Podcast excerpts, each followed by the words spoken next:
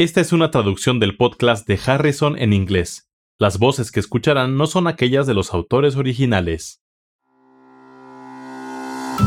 Hola, bienvenidos al podcast de Harrison, donde se revisan conceptos importantes en medicina interna. Soy Kathy Handy. Y yo soy Charlie Wiener. Venimos de la Johns Hopkins School of Medicine. Este es el episodio 8. Varón de 65 años con caídas frecuentes. Se trata de un varón de 65 años que refiere caídas frecuentes y trastornos de la marcha. Observó los síntomas por primera vez hace unos seis meses. Tiene antecedentes de hipertensión, hipotiroidismo e hiperlipidemia. Sus fármacos actuales incluyen amlodipino, 10 miligramos diarios, simvastatina, 20 miligramos diarios, y levotiroxina, 75 miligramos diarios. En la exploración neurológica se observa marcha de base ancha con pasos cortos y arrastrando los pies. Tiene dificultad para levantarse de su silla e iniciar su marcha. Para girar requiere dar varios pasos y su marcha es inestable. Sin embargo, las pruebas cerebelosas son normales, lo que incluye la prueba de talón espinilla y la prueba de Romberg. No hay evidencia de déficits sensitivos en las extremidades inferiores, y la fuerza es 5 de 5 en todos los grupos musculares explorados. No hay datos de espasticidad muscular con el movimiento pasivo. ¿Con cuál de las siguientes causas es compatible su exploración neurológica? A. Degeneración cerebelosa alcohólica. B. Hidrocefalia comunicante. C. Neurosífilis. D. Atrofia sistémica múltiple o E. Mielopatía lumbar. Cady, ¿qué crees que está causando las caídas y los trastornos de la marcha en este paciente? Cuando el síntoma principal son caídas recurrentes, siempre es difícil hacer un diagnóstico, ya que es un síntoma informado con frecuencia, en especial en la consulta del médico familiar o general. Es importante distinguir las caídas del síncope o presíncope, que tiende a ser más agudo al inicio, y al analizar el caso de nuestro paciente que tiene edad avanzada y varias enfermedades asociadas, se mencionó hipertensión e hiperlipidemia que incrementan el riesgo de accidente cerebrovascular y que presenta una evolución mucho más subaguda, es poco probable que esto sea síncope o presíncope.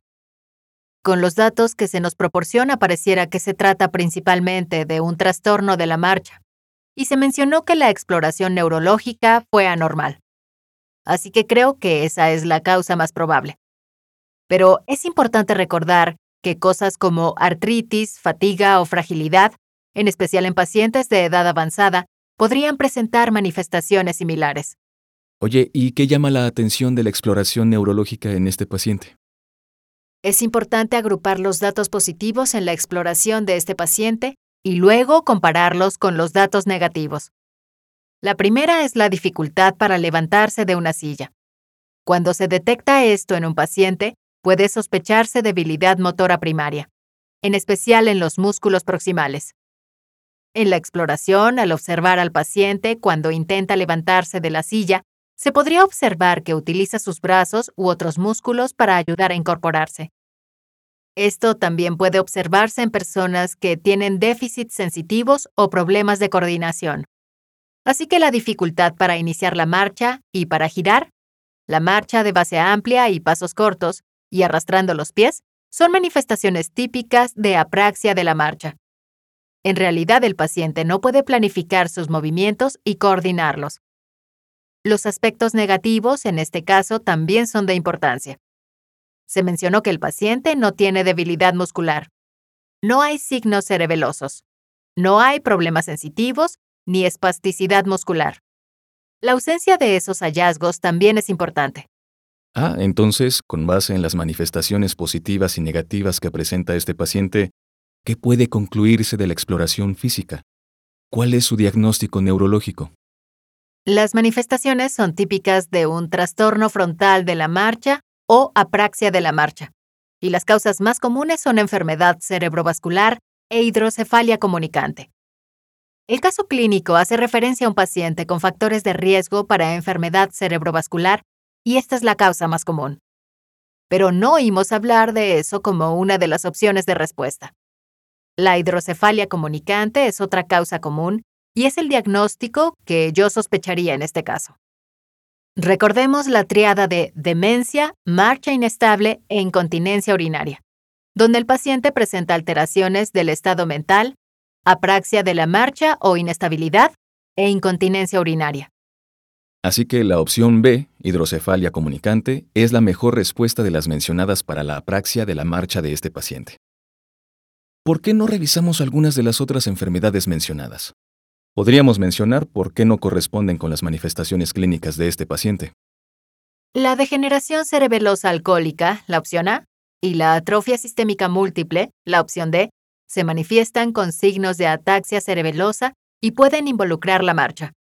Algunos de los resultados de la exploración que se mencionan aquí, como la marcha de base amplia, la inestabilidad al girar, son similares a lo que se puede observar en la ataxia cerebelosa, pero hay múltiples diferencias. Por lo tanto, el inicio de la marcha suele ser normal en pacientes con ataxia cerebelosa y presentarán hallazgos cerebelosos notables como dismetría, que se detecta en las pruebas de dedo-nariz o talón espinilla. En este caso, no se mencionaron los resultados de esas pruebas en la exploración física. En pacientes con ataxia cerebelosa, se esperaría que estas pruebas fueran anormales. Es importante mencionar que las caídas en estos pacientes suelen ser una manifestación tardía. Por lo general tendrán algunas manifestaciones neurológicas antes de progresar a las caídas. Kathy, ¿por qué no sospechar los otros diagnósticos mencionados? La neurosífilis y la mielopatía lumbar son ejemplos de ataxia sensitiva, que puede presentarse con caídas, pero de nuevo, el patrón de marcha en estas enfermedades es diferente. Por lo tanto, típicamente, esos pacientes tendrán una marcha de base estrecha y tienden a mirar hacia abajo mientras caminan. El inicio de la marcha suele ser normal, una manifestación que no se encontró en este caso. En la exploración física se encontraría prueba de Romberg positiva y el paciente presentaría inestabilidad grave. Así que en este caso se destacaron las diferencias entre varias ataxias de la marcha y la importancia de una exploración neurológica detallada, lo que incluye valorar al paciente en posición de pie y durante la marcha. Ese componente de la exploración física, que es muy simple y muy rápido, puede ayudarle a distinguir entre las causas centrales, cerebelosas, motoras y sensitivas de las caídas. Además, permitiría diagnosticar otros trastornos de la marcha. Si se desea más información sobre este tema, consulte Harrison Principios de Medicina Interna, edición 21, capítulo 26, Trastornos de la Marcha. Los podcasts de Harrison son una publicación de McGraw-Hill disponibles en Access Medicina el recurso médico en línea que ofrece los contenidos más recientes y fiables de las mejores mentes de la medicina. Para obtener más información visite accessmedicina.com.